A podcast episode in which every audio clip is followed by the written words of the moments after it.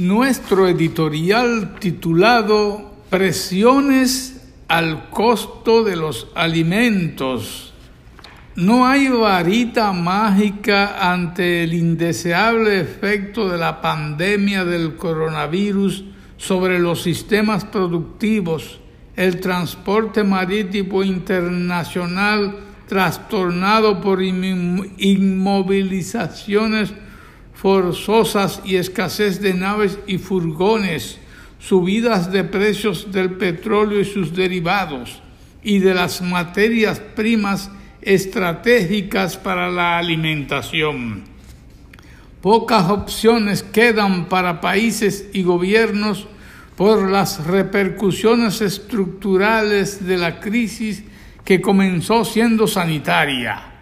El asistencialismo es más que antes el camino expedito. Las autoridades están conscientes de que procede mitigar la pérdida de poder adquisitivo al tiempo de prodigar estímulos a las actividades agrícolas e industriales que incluyan facilidades crediticias, agilizar las operaciones de carga y descarga para reducir costos portuarios y aduanales, al tiempo de atraer más inversiones hacia las auspiciosas zonas francas.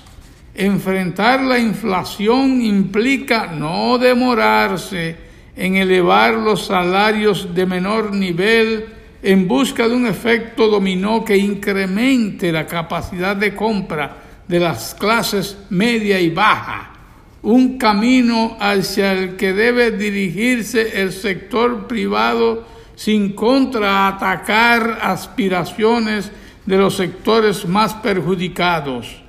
Mejorando la remuneración del trabajo fomentaría consumos con un flujo mayor de circulante que dinamizaría el renglón fabril y al comercio, procurando a la vez la satisfacción de necesidades primarias a los trabajadores.